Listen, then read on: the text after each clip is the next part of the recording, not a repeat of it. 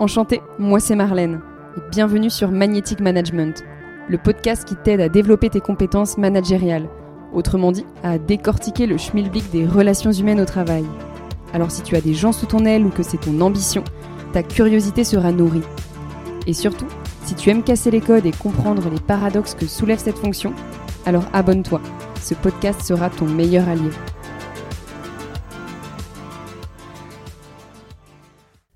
Anne a récemment créé son entreprise Anne Champroux Conseil et Formation.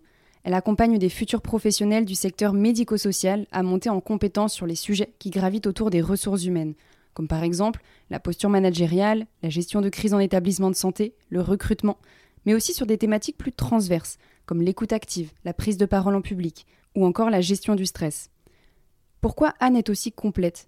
Parce qu'après ses études de droit et surtout son double Master 2 en école de commerce et en université, elle a acquis près de 5 ans d'expérience dans la direction d'EHPAD privés, 2 ans en tant qu'adjointe de direction et 2 ans et demi en tant que directrice.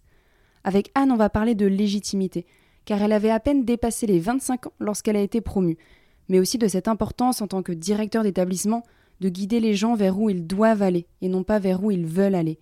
Qu'une confiance mutuelle n'est possible qu'à travers des limites bien posées, et que ça n'entache en rien la place pour une communication et une écoute bienveillante. Bonjour Anne. Bonjour. Je suis vraiment ravie que tu m'accueilles chez toi à Rennes. Et pour les auditeurs qui nous écoutent, Anne et moi, on se connaît. On a partagé trois années sur les bancs de la faculté de droit à Rennes. Oui, tout à fait. Et on se retrouve aujourd'hui pour interviewer Anne qui, pour le coup, a poursuivi sur le droit, mais a bifurqué dans le secteur plutôt de la santé, du médico-social. Et elle va nous raconter tout ça. Avant, j'aimerais commencer par un sujet que je trouve assez intéressant de creuser et de partager. Quel tempérament de petite fille tu avais, Anne?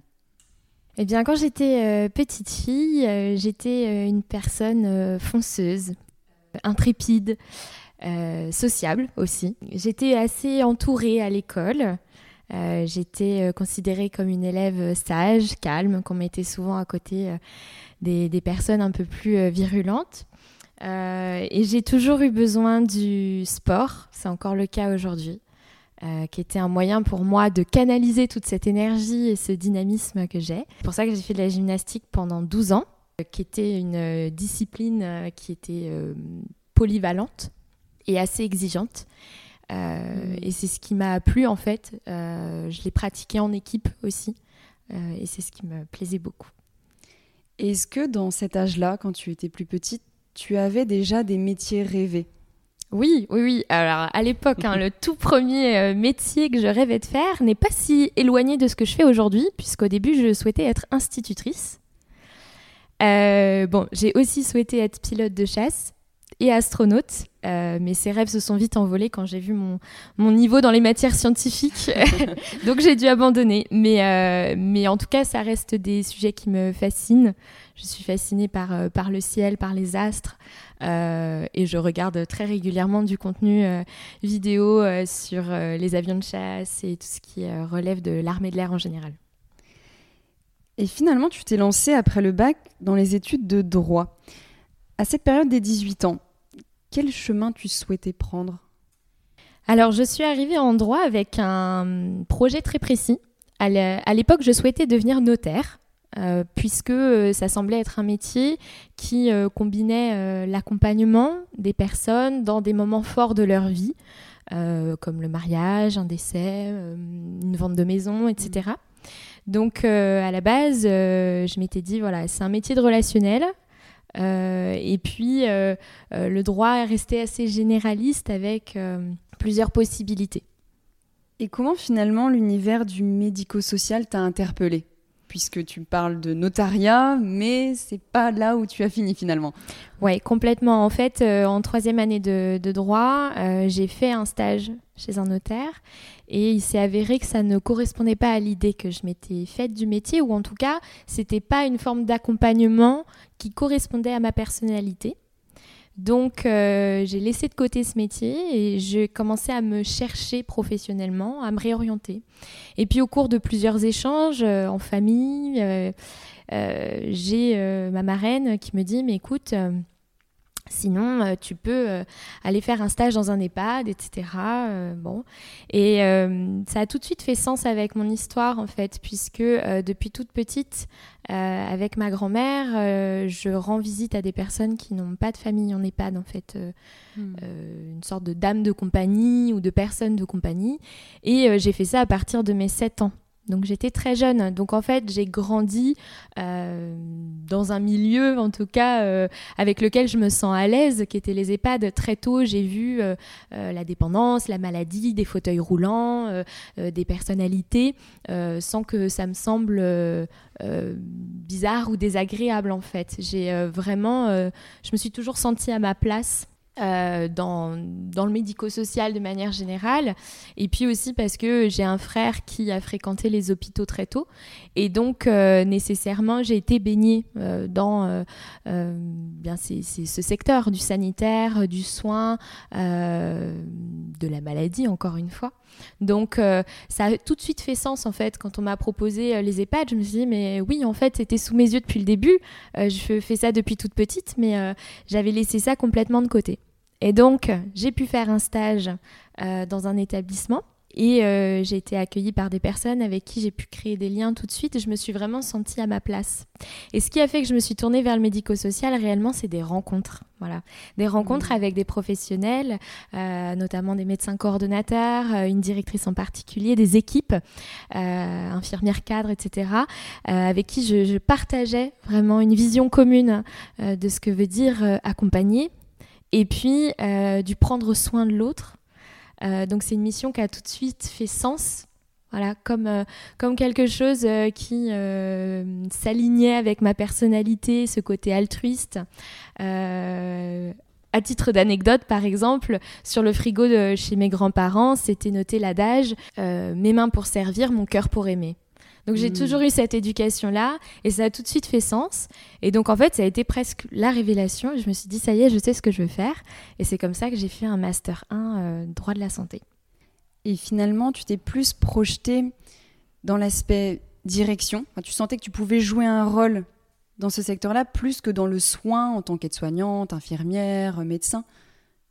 Alors ça, ça a été euh, au fur et à mesure de mon parcours. C'est-à-dire qu'en premier lieu, effectivement, j'ai fait le, master puisque j'avais déjà cette licence de droit, mmh. donc j'ai souhaité approcher le domaine du médico-social par cette voie-là. Et euh, j'ai choisi justement à la fin de ce master 1 de rentrer dans une école de commerce qui s'appelle l'INSEC à Bordeaux et qui offre la possibilité de faire un master 2 en alternance et donc d'aller concrètement sur le terrain.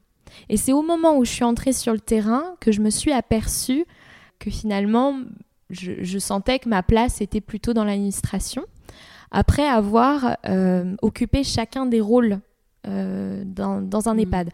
Pour l'anecdote, euh, j'ai démarré mon premier jour de stage euh, en épluchant 20 kg de pommes de terre euh, et en me disant que le métier de directeur était assez loin, en tout cas, ce hmm. jour-là. Et ensuite, j'ai commencé par être auxiliaire de vie, puis être soignante, faisant fonction, hein, toujours évidemment. Hmm. Et puis, euh, je suis passée du côté infirmier, de jour, de nuit, voilà. Et quand euh, j'étais au contact des personnes âgées, euh, je me sentais bien, mais je pense que ma personnalité et ma sensibilité ont fait que je ne pouvais pas être dans un métier de soins directement, comme être soignant par exemple ou infirmier, bien que ça m'aurait beaucoup plu. et puis étant, ayant une maman médecin, on m'a souvent dit, mais t'as pas voulu être médecin. Euh, voilà, c'est souvent une question qui est revenue, mais euh, euh, non, j'avais envie de, pouvoir accompagner, mais mon truc c'était les RH, oui, sans aucun doute. Ouais. Est-ce que tu peux justement nous raconter ta première expérience en tant qu'adjointe de direction pleinement? Oui, alors c'était dans un établissement de 95 lits à Lyon avec euh, deux unités de soins adaptées qu'on appelait UP unités protégées, qui sont en fait des unités euh, euh, réservées pour les patients atteints de démence, Alzheimer ou apparentés, troubles apparentés. donc c'était la première fois où véritablement j'allais avoir des missions de management pluriel et pluridisciplinaire. Au démarrage, on se pose beaucoup de questions, notamment liées à l'âge. Euh, on se hmm. pose des questions de légitimité euh, parce qu'on euh, est amené à manager des personnes qui ont deux fois notre âge. donc, et qui sont là depuis plus longtemps que nous dans la structure aussi.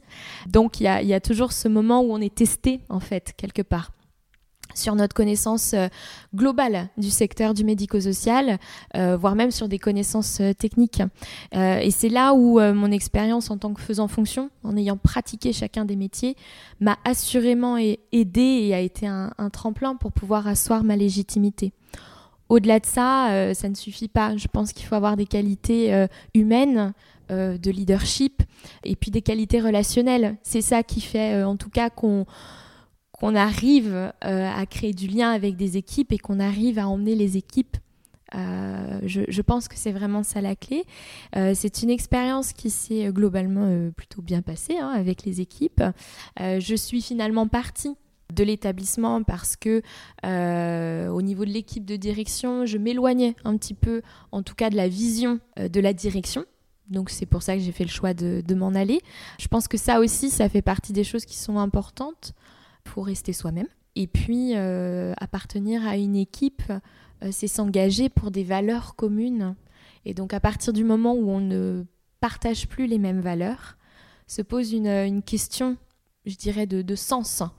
Euh, et je n'exerçais plus mes missions, en tout cas avec la même implication. Et c'est pour ça que j'ai souhaité partir. Euh, pour ensuite euh, trouver un autre établissement où là j'ai intégré euh, une équipe, un groupe avec des valeurs communes et où, je vais le dire très vulgairement, je me suis complètement éclatée, vraiment. Mmh. Euh, que ce soit avec les équipes, les familles, euh, la directrice, euh, l'équipe de direction régionale. voilà, c'est vraiment, en tout cas, je, pense que la première expérience est aussi une expérience où on se teste, grandeur nature quelque part. On quitte ce côté, en tout cas, ce, carcan de stagiaire qui nous permet bien de prendre des responsabilités progressivement, mais avec toujours cette sécurité d'être accompagné. Quand on prend un poste, voilà, on, assume pleinement les responsabilités on se teste, on teste notre environnement. Et, euh, donc j'ai pu, euh, en tout cas, apprendre ce qui ne me plaisait pas, ce que je ne voulais pas, voilà, pour retrouver ensuite euh, une structure où là je me suis vraiment complètement éclatée. Et d'ailleurs, je me suis tellement éclatée que qu'on m'a offert un poste de directrice. J'ai été promue directrice. Et là aussi, je me suis éclatée. Donc voilà, c'est, c'était pas une histoire de, de métier ou de fonction. C'était une histoire d'environnement de travail, tout simplement. Et on va justement en parler de cette transition entre être adjointe de directrice et euh, directrice pleinement. Avant même qu'on en parle, j'aimerais revenir sur ce que tu as dit, sur l'aspect euh, légitimité, mon âge, puisque on le voit aujourd'hui, il y a pas mal de personnes qui deviennent managers, parfois à 24, 25, 26 ans, ce qui était ton cas pour le coup.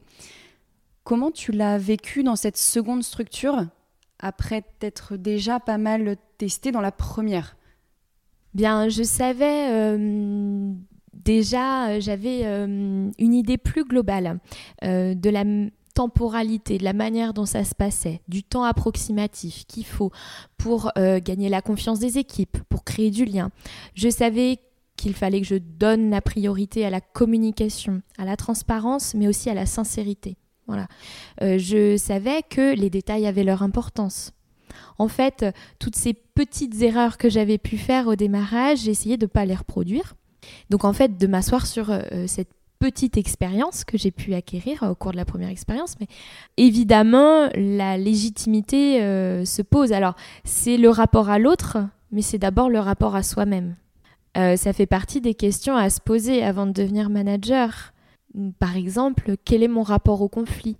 Est-ce que c'est quelque chose qui me dérange, qui me met mal à l'aise, ou est-ce que je suis à l'aise avec le conflit? Et pourquoi? Et comment je le vis le conflit? Et qu'est-ce que ça génère en moi le conflit? Ça fait, partie des questions en tout cas que les managers doivent pouvoir se poser avant de prendre un poste.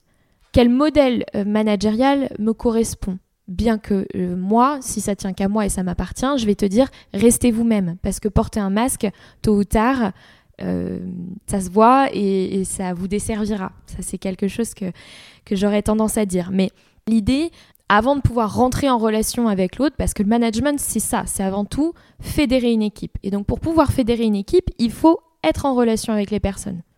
Être en relation avec elles individuellement et être en relation avec un groupe. Et c'est deux choses, deux dynamiques qui sont très différentes. Et en fait, j'ai vraiment compris ça dans ma deuxième expérience. C'est que euh, j'ai eu le temps d'interroger plusieurs choses. Et donc, j'avais en tout cas mieux cerné qui j'étais et comment les choses fonctionnaient. Donc, j'avais compris que pour pouvoir manager, au-delà de cette transparence, cette bienveillance, il faut aussi pouvoir fixer des limites. C'est pas des choses qui sont, euh, euh, en tout cas, qui ne vont pas de pair. Au contraire, on peut être bienveillant et fixer des limites. Et manager, c'est pas accompagner les personnes là où elles veulent aller, mais là où elles doivent aller. Et l'objectif du manager, c'est de les accompagner pour qu'elles aient autant envie d'y aller que nous. C'est ça, euh, manager. Et ça, ça fait partie des choses que je savais, que j'avais apprises sur les bancs de l'école, évidemment. Mais entre la théorie et la pratique, il y a un monde. Vraiment, il y a un monde. Et euh, il n'y a pas de manager parfait. Un manager va se planter. Et c'est tant mieux, en fait c'est tant mieux parce que euh, c'est là où, quelque part, il monte en compétence et c'est là où, quelque part, il devient légitime auprès des équipes. Arriver à dire à ses équipes, OK, je me suis planté, ça, c'est un manager qui est transparent, qui est humble et qui va euh, donner de la crédibilité à son management. Parce qu'un manager, c'est avant tout un humain. Et que un manager arrive à dire à ses équipes, vous vous êtes planté ou vous avez réussi, donc l'inverse doit être vrai. Les équipes arrivent à faire sentir au manager, bah là, euh, vous vous êtes planté, ou là, oui, vous avez réussi. Ça va dans les deux sens en fait. Le management est une relation.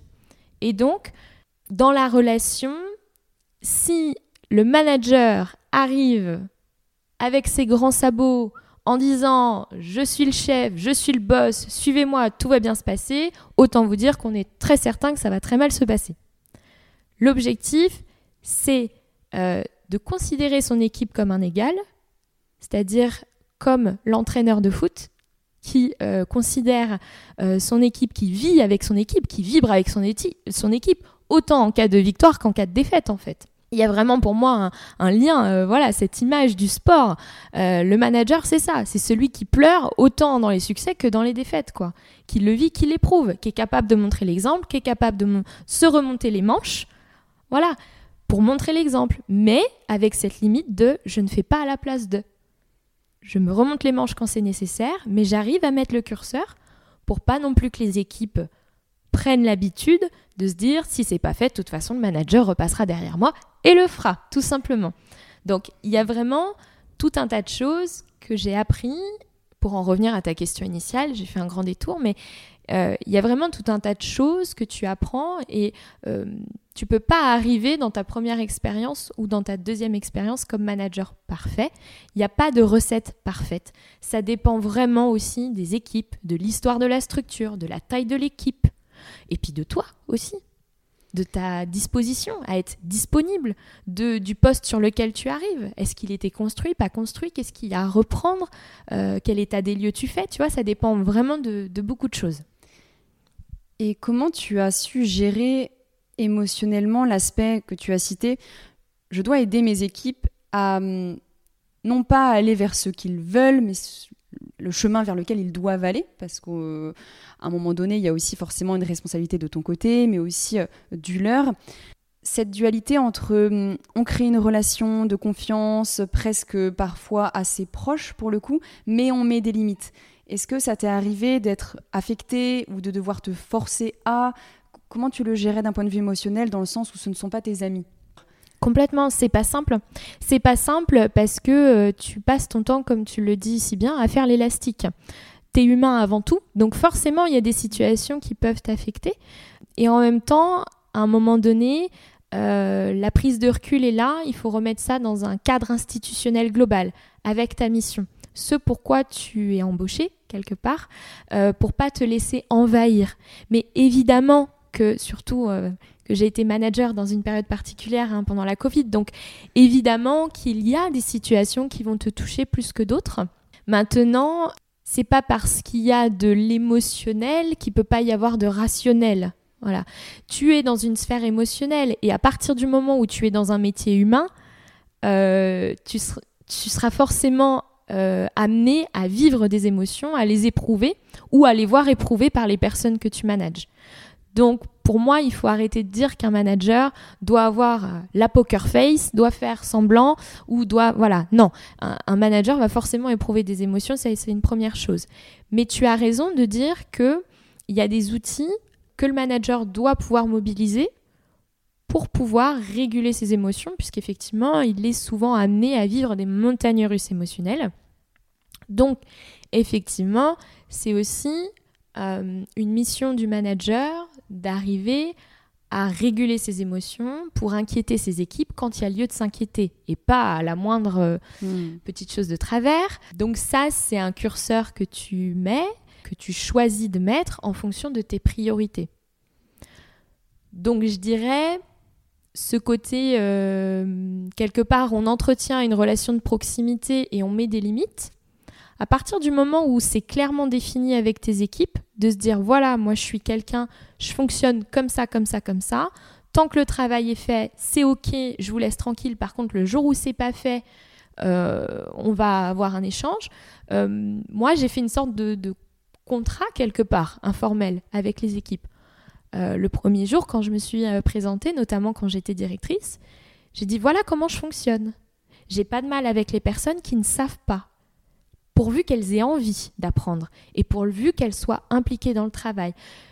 Voilà, vous venez me voir, vous me dites j'ai besoin de ça, il manque ça, j'ai besoin d'être formée, je maîtrise pas, c'est ok en fait. Tant que c'est transparent pour moi, tant que vous faites l'effort de venir me voir, que je suis avertie qu'on communique, ça fonctionne à la confiance. En fait, j'ai posé ce principe de confiance mutuelle. Maintenant, c'est arrivé aussi qu'ils testent mes limites. Ils m'ont mhm. rarement vu, mais ils m'ont vu me fâcher.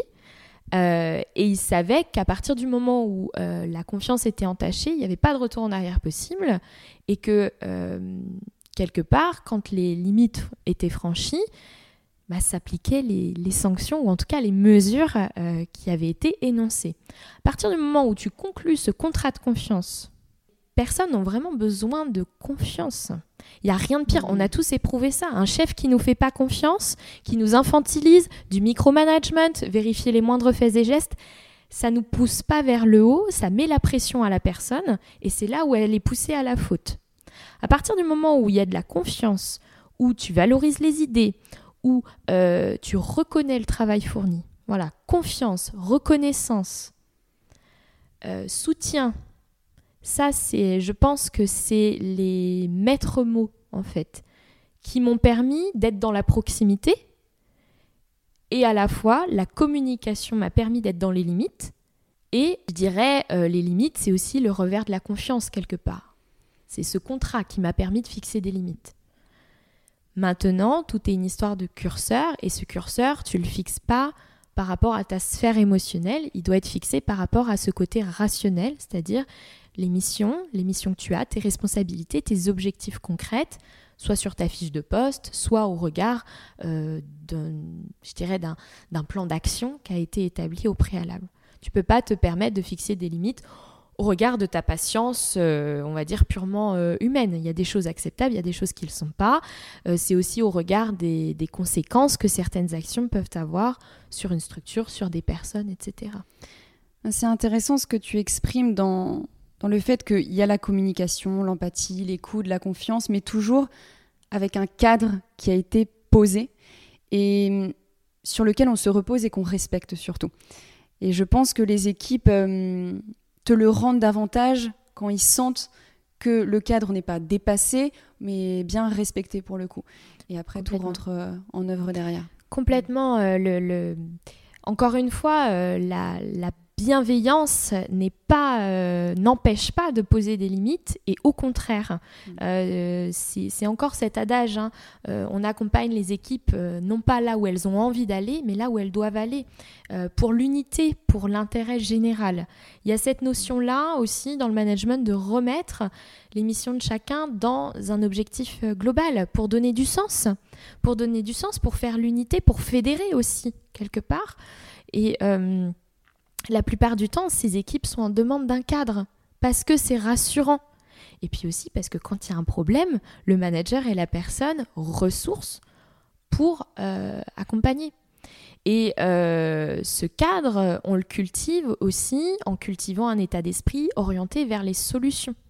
plus on va cultiver cet état d'esprit, d'avoir envie de, monter en compétence, de s'orienter vers les solutions, de se concentrer vers ce qu'on fait de bien, vers ce qui est positif, et eh bien plus la mayonnaise euh, monte dans un sens positif et euh, plus les équipes vont se motiver entre elles. C'est vecteur de motivation. Quand tu donnes du sens, quand tu es reconnaissant, quand euh, tu sais pourquoi tu agis dans la structure, dans ton travail, en te levant le matin, tu sais pourquoi tu le fais. Bon ben voilà, déjà il y a une grande partie du chemin qui est faite. Et vaut mieux avoir cet état d'esprit-là, parce que le quotidien, alors moi je parle surtout dans les EHPAD, est fait de, problématiques, euh, de petites crises, de grandes crises, euh, d'événements indésirables, des petits, des grands, des moyens d'insatisfaction. Mais c'est aussi fait de tout plein de petits bonheurs, d'attention, de victoires. Et euh, si tu regardes le verre à moitié plein, ça, en tout cas, tu vas emmener tes équipes toujours plus loin. et tu vas aussi stabiliser tes équipes. Et j'imagine que dans tes équipes, ce qui est le plus challengeant, hein, tu me diras si je me trompe, c'est le fait de faire face à différents types de personnalités, où tu peux te retrouver face à un profil qui a besoin que tu lui fasses énormément confiance, qui se responsabilise beaucoup, et un autre profil qui a besoin de ton attention, qui attend beaucoup de toi? Comment tu le gères, ces différents profils? Bien, tu, tu manages euh, en fonction de plusieurs choses. Tu manages dans un contexte institutionnel, tu manages au regard d'une fiche de poste, des missions de la personne, et tu manages au regard de la personnalité. Donc déjà, pour moi, il y a quand même euh, plusieurs couches, on va dire, à prendre en compte, qui forment tout un contexte, euh, qui font que tu vas t'adapter toi en tant que manager. Donc ça, c'est, je dirais, euh, c'est une capacité en tant que manager à pouvoir quelque part établir un profil du manager qu'il a en face de lui. Donc euh, ça, ça, alors ça s'apprend en théorie sur les bancs de l'école, évidemment, il y, a, toute la théorie. Et puis il y a la pratique, hein. il y a aussi quand même cette expérience, euh, et puis le temps aussi. Tu as des personnes qui se dévoilent, hein. tu as des personnes euh, au démarrage qui ne montrent pas toute leur personnalité, ou en tout cas seulement une part de leur personnalité. Donc c'est une mise en relation. Effectivement, tu manages au regard de la personnalité que tu as en face de toi, mais aussi au regard de ce que la personne te renvoie. Il y a quelque chose de l'ordre de la subjectivité dans le management. Euh, tu as beaucoup de managers qui vont parler d'intuition. Hmm. Et en fait, c'est une part sensible. Euh, on appelle ça l'empathie, on appelle ça... Voilà, il y a quelque chose dans l'autre qui nous touche. Donc forcément, le manager est profondément humain parce que la personne qu'il a en face de lui lui renvoie quelque chose qu'il qu'il saisit, en tout cas qu'il voit, qu'il perçoit. Euh, et ça, c'est pas anodin. Parce que tu as des histoires qui vont forcément plus te toucher que d'autres, des profils, des caractères, des personnalités, des manières de s'exprimer, que sais-je. Voilà, c'est très euh, subjectif. Donc encore une fois, euh, ben, il faut avoir cette bienveillance envers soi-même et sans cesse s'interroger aussi soi-même sur qu'est-ce qui fait que je le sens pas, qu'est-ce qui fait que on n'arrive pas à se dire les choses? De quoi il a vraiment besoin Est-ce qu'il a besoin de sécurité, que je le rassure? Est-ce qu'il a besoin... Voilà, c'est toujours euh, cette espèce d'identification des besoins. Bon là, je vais pas faire de la psychologie de comptoir parce que c'est pas mon, mon rôle et c'est pas, en tout cas, mon, domaine. Mais euh, c'est intéressant de, de s'arrêter, de prendre le temps de s'arrêter sur sa relation, euh, avec des grilles de lecture. Hein. Ça peut être le triangle de Karpman, ça peut être les biais cognitifs par exemple. Mais le manager doit quand même être sensible à pas tomber parfois dans, des cercles relationnels qui peuvent lui desservir et qui peuvent instaurer un jeu de pouvoir, qui sont quand même un danger managérial. Voilà. Donc toi concrètement, sur l'aspect, euh, voilà, je vois qu'il y a peut-être une problématique avec cette personne, elle est peut-être en difficulté, elle n'ose pas s'exprimer, donc j'imagine que tu fonctionnes beaucoup à travers l'art des bonnes questions à poser, euh, l'écoute active euh, derrière. Tu fonctionnes plutôt comme ça, j'imagine? Oui. Mes outils, mes principaux outils, c'est la communication qui passe par l'aller vers, aller vers l'autre. Le hmm. matin, dire bonjour à tout le monde. Et pas un bonjour pour dire bonjour. Quand on pose la question comment allez-vous, on écoute la réponse. Et si on écoute la réponse, on va s'apercevoir qu'elle dit seulement oui avec la voix et non avec la tête. Donc à ce moment-là, ça doit nous alerter, ça nous donne des indicateurs sur le climat social.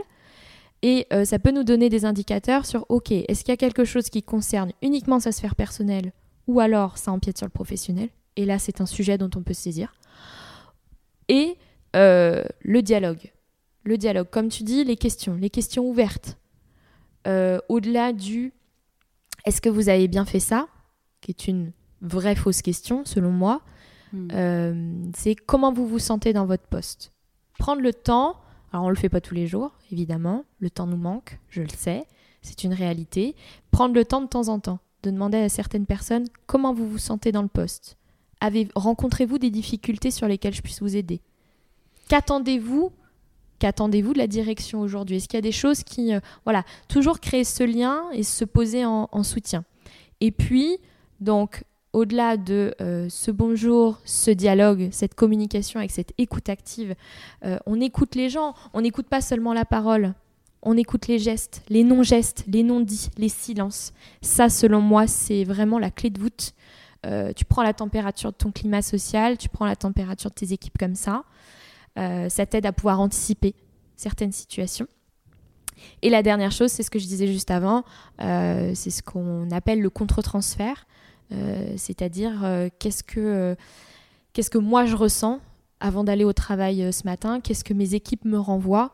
Et pouvoir aussi faire un scan de soi-même pour savoir ce qu'on met de côté, ce qu'on garde, et est-ce qu'on écoute cette intuition, est-ce qu'on la laisse de côté, voilà, pouvoir prendre du recul sur, sur la situation.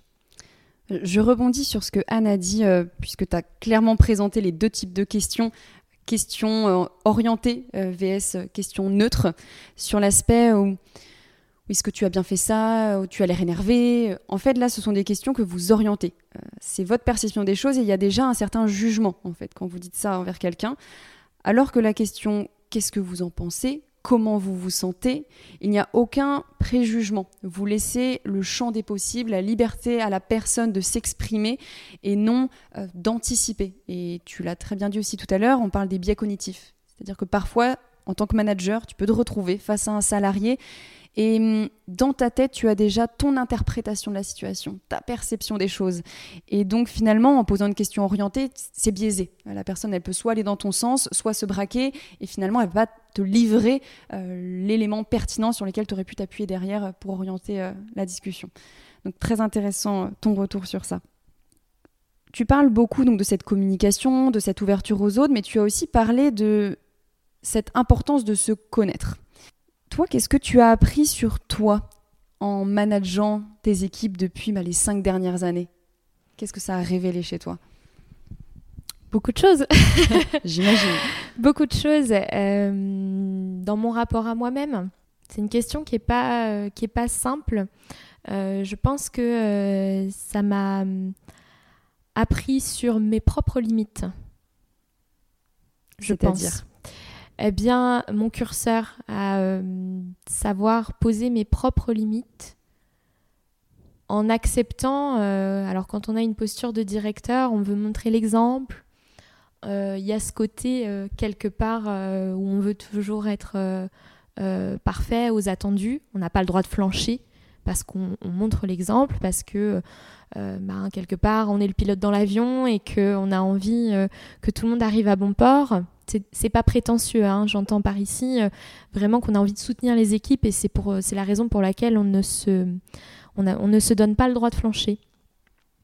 Donc c'est euh, quelque chose que j'ai appris. j'ai aussi appris que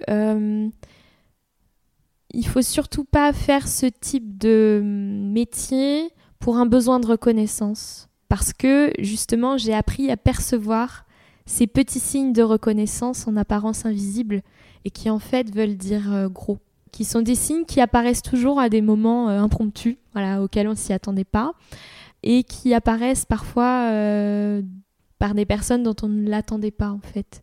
C'est parfois des personnes qui m'ont posé le plus de difficultés dans la relation, dans le management, qui ont été les plus reconnaissants. Voilà, paradoxalement. Hein. Et donc, c'est ça que ça m'a appris à reconnaître. Euh, l'humain est imprévisible. Ça, c'est une certitude. Alors, je le savais, mais vraiment encore plus. Managérialement, euh, J'ai vraiment appris que, comme tu parlais de préjugés, l'habit ne fait pas le moine. Bon, c'est vu, revu et réchauffé, mais vraiment, ne jamais euh, se faire une idée de quelqu'un. C'est intéressant ce que tu dis puisque hum, on me l'avait dit aussi que c'est pas toujours les personnes qui vont avoir le grand sourire aux lèvres, qui vont te brosser dans le sens du poil, qui vont te remercier euh, toutes les quatre matins, qui te le rendent véritablement derrière. Euh, c'est presque ces personnes-là qui peuvent, euh, entre guillemets, je grossis la chose, mais te mettre un couteau dans le dos, ou finalement avoir de fortes critiques dans ton dos. Et ceux qui vont émettre des fois des objections, qui vont oser te contredire. faut pas le prendre négativement. Au contraire, ça te challenge et ça prouve qu'ils s'intéressent euh, et qu'ils ont envie d'attendre de toi. Il y a cette relation réciproque. Pour le coup, on s'apporte mutuellement. Et c'est ces personnes-là, parfois, qui, au premier abord, pouvaient être froids, euh, te contredire, qui vont plus te le rendre derrière. Donc, comme tu le dis, hein, l'habit ne fait pas le moine. On peut avoir des préjugés sur des personnes mais c'est pas toujours euh, les bons, d'où nos biais cognitifs parfois aussi. Complètement, bah, euh, tu vois, ça me fait penser à une expérience que j'ai eue euh, très concrètement. Il y, avait une, une, une crise dans, dans l'établissement, hein. il y avait un climat social assez tendu à ce moment-là. Et je me souviens d'une réunion où donc il y avait toute l'équipe de direction, j'avais convié vraiment tout le monde, justement pour créer cet espace de discussion. Et je me souviens des collaborateurs qui qui m'avait dit mais vous allez voir enfin on va se faire euh, complètement euh, incendier. Enfin ça va être une réunion hyper euh, active mais dans le sens négatif du terme c'est-à-dire que ils vont avoir beaucoup de doléances etc et je me souviens leur avoir dit mais tant mieux en fait. Parce que ça veut dire qu'il y a du mm. dialogue et parce que ça veut dire qu'ils trouvent que c'est encore ça vaut encore le coup de dire les choses plutôt que de ne rien dire. Donc je préfère un dialogue incendiaire plutôt qu'un silence qui rompt le lien avec les équipes et au final, euh, bon, effectivement, il y avait des doléances, mais euh, on avait réussi à, instaurer un, dialogue et à proposer des solutions. Donc, euh, ouais, c'est un apprentissage aussi. Et, je préfère des gens qui vont manifester en tout cas leur mécontentement plutôt que des gens qui vont rien dire et qui vont soit souffrir en silence, soit qui vont laisser certaines situations bah, perdurer alors qu'elles ne sont pas du tout satisfaisantes. Et comment tu gères euh, ces feedbacks, ces retours? Puisque, imaginons, pour projeter les gens, on est en salle de réunion, tu poses des questions, tu prends le retour des uns, des autres, qui sont pas forcément alignés, donc c'est pas simple, c'est pas évident. Est-ce que tu prends l'ensemble des retours et tu dis je reviendrai vers vous derrière ou est-ce que parfois tu approuves directement sur le tas? Comment tu fonctionnes sur cette gestion des, des feedbacks finalement, des retours? Avec honnêteté et transparence il m'est arrivé euh, en mm. pleine réunion devant 50 personnes, euh, quelqu'un qui euh, manifestait un mécontentement. Et je l'ai regardé droit dans les yeux et je lui ai dit Vous avez entièrement raison, c'est pas satisfaisant. Et à juste titre, vous manifestez votre mécontentement. J'ai regardé, je lui ai dit Vous avez raison.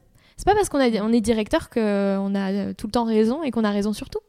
Et le fait d'approuver, en fait, ce sentiment. Et à juste mm. titre, cette personne euh, faisait part d'une situation qui ne me satisfaisait pas non plus.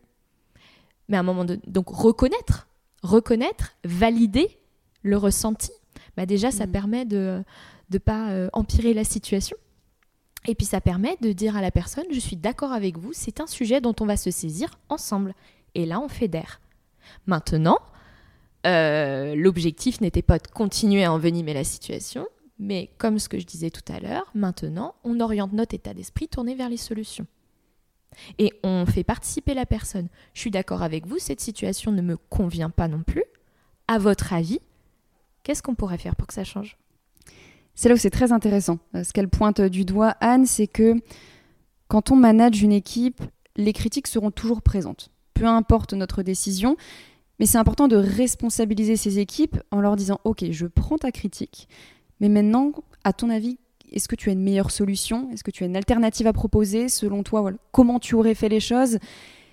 Et là, généralement, ça peut soit mettre mal à l'aise, ou justement la personne elle est, fière de pouvoir apporter une solution, mais ne prenez pas la posture de tout de suite avoir une réponse à tout, ou contre-argumenter directement, puisque ça, n'aide en rien personne, en fait, pour le coup. Mais c'est plutôt chouette, euh, ce gros conseil euh, pratique euh, que Anne a donné sur le fait de d'écouter, d'approuver qu'on est d'accord sur le fait que la situation, elle n'est pas acceptable, qu'elle n'est pas agréable à vivre, mais maintenant on se tourne vers les solutions et ça sert à rien de passer une demi-heure euh, à sortir de là après tout le monde énervé avec une énergie complètement négative. Pour le coup, ça n'aide personne. C'est ça, et puis euh, je me permets de rebondir. Euh, Il y, a deux types, on va dire, de euh, reproches. Il y a, si tu veux, les, choses orientées sur des actions concrètes hein, dans l'établissement, sur des actions concrètes qui mènent au quotidien, qui font partie de leurs tâches, où ils rencontrent des difficultés. et puis, il y a ce que tu appelles des reproches qui sont, selon moi, des, des choses orientées directement sur euh, la manière pour le manager de gérer ses équipes. C'est deux choses très différentes. Euh, ils peuvent te témoigner des, insatisfactions sur euh, des tâches ou des insatisfactions, on va dire, plutôt personnelles. En tout cas, dirigées contre la personne du manager. Attention, évidemment, c'est pas contre vous en tant qu'humain, c'est contre une personne, votre poste, votre euh, rôle, votre figure, celle que vous incarnez. Donc ça, ça peut être compliqué pour le manager. Hein. quand on se retrouve devant 50 personnes euh, et qu'on vous dit, euh, de toute façon, c'est d'une grand n'importe quoi, vous faites rien comme il faut et vous savez pas comment gérer. Ça, c'est une autre manière de l'accueillir. Hein. Évidemment, on va pas dire, je suis complètement d'accord avec vous. bien sûr. Évidemment, bien que ça peut arriver, si vous le pensez, et encore une fois, si vous pensez qu'à ce moment-là, vous n'avez pas été en tout cas, vous n'avez pas fait les choses comme il aurait fallu les faire et que vous-même, vous avez analysé la situation euh, et que vous auriez fait les choses différemment, rien ne vous empêche de dire, mais écoutez, euh, je me suis aperçu que j'aurais dû faire les choses différemment, mais j'en ai pris note et euh, en tout cas, j'ai appris quoi. Euh, mm. Ça, euh, c'est pas c'est pas un problème de le dire selon moi. Ça va en rien euh, jouer sur la crédibilité.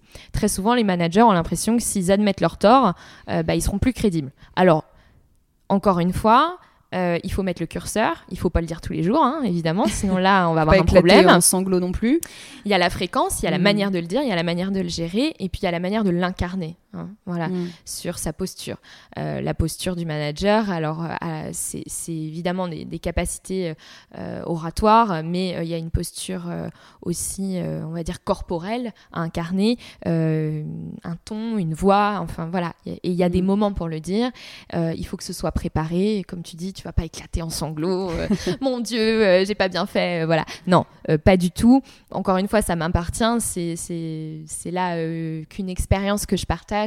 Et j'imagine que il y, a autant de styles de management et de modèles de management que de personnes. C'est très riche. Moi, je partage mon humble expérience. et je suis très certaine qu'elle n'est pas parfaite et qu'il y aurait plein de choses à redire. Mais voilà comment j'ai souhaité donner la priorité dans mon management, communication, transparence, exemplarité. Voilà, c'est les maîtres mots. Ce joli mix du langage et langage non verbal, pour le coup, puisque vous pourrez euh, poser les questions que vous souhaitez, essayer d'appliquer euh, ce que Anne conseille, mais si derrière tout ça, vous avez euh, un air fermé, désagréable, la personne n'a pas forcément envie de s'ouvrir derrière. Donc c'est important que les deux soient bien alignés pour le coup. À l'heure d'aujourd'hui, tu as souhaité te relancer à ton compte, ou te lancer tout court à ton compte plutôt. Raconte-nous un petit peu cette transition, qu'est-ce que tu fais aujourd'hui, dis-nous tout.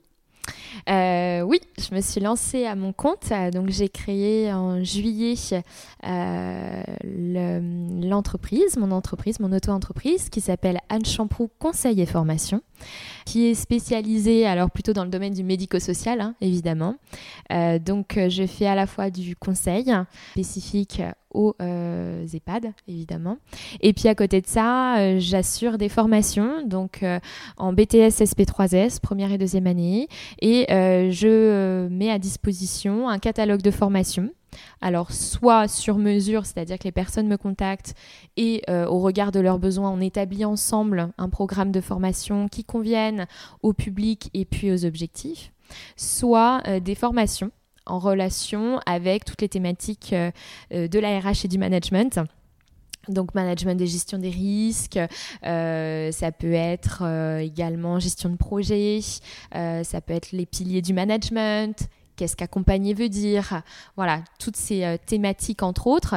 Et puis je propose aussi des formations avec des thématiques transversales comme la prise de parole en public, comme euh, gérer son, stress, rédiger un CV, une lettre de motivation, préparer un entretien d'embauche, euh, justement à la fois sur cette posture à la fois euh, corporelle et verbale. Donc c'est cette double identité. Et alors ça m'est venu, eh bien, on va dire c'est contextuel après la Covid. Euh, j'ai en tout cas, euh, je me suis posé des questions sur euh, mon métier de directeur d'EHPAD, avec lequel je ne suis pas du tout fâchée, d'ailleurs, soit dit en passant.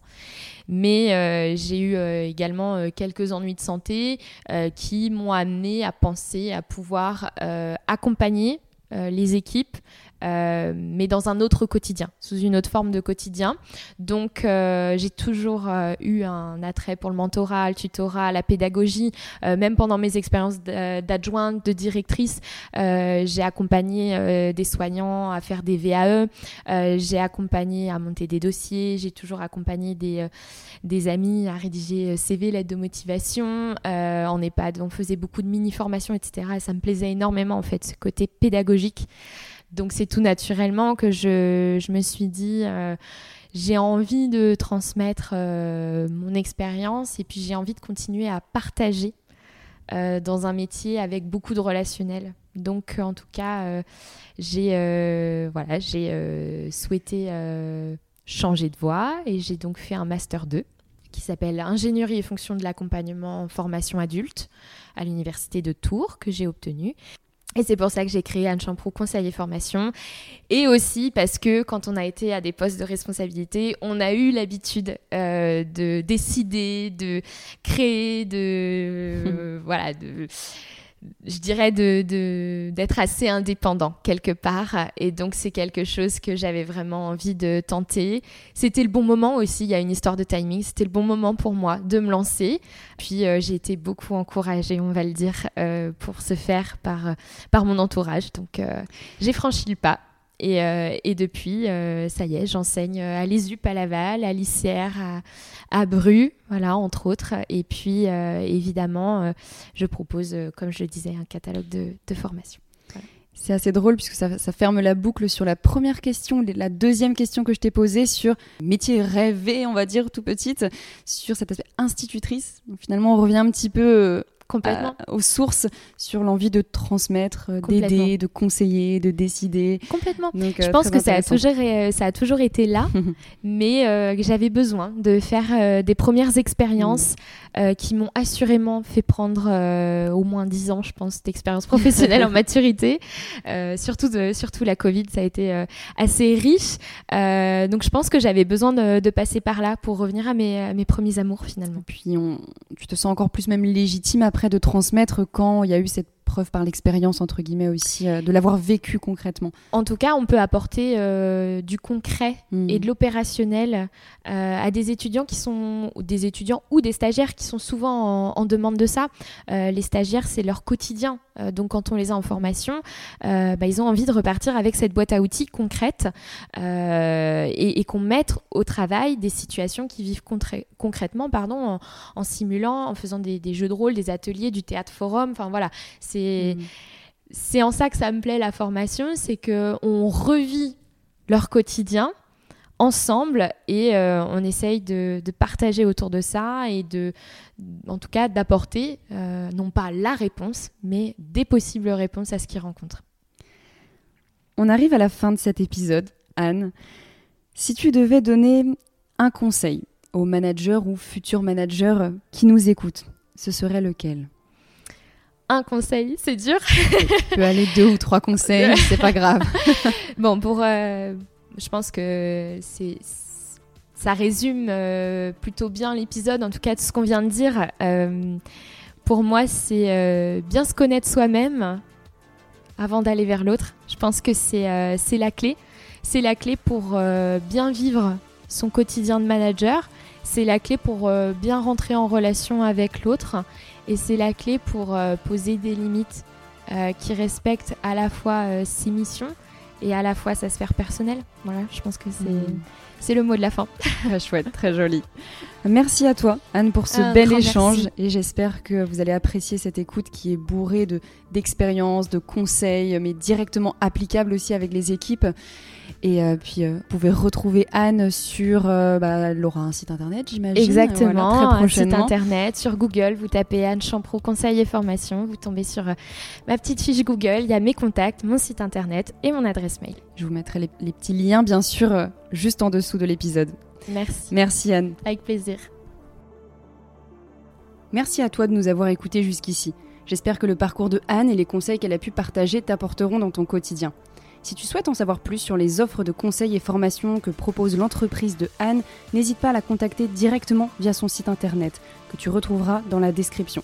En lui précisant que tu l'as découvert via ce podcast, elle en sera ravie et moi de même. Tu peux aussi me laisser un petit avis si tu as apprécié l'épisode et des étoiles, je t'en serai grandement reconnaissant. Très belle journée à toi et on se dit à lundi prochain pour un nouvel interview dans un tout autre univers.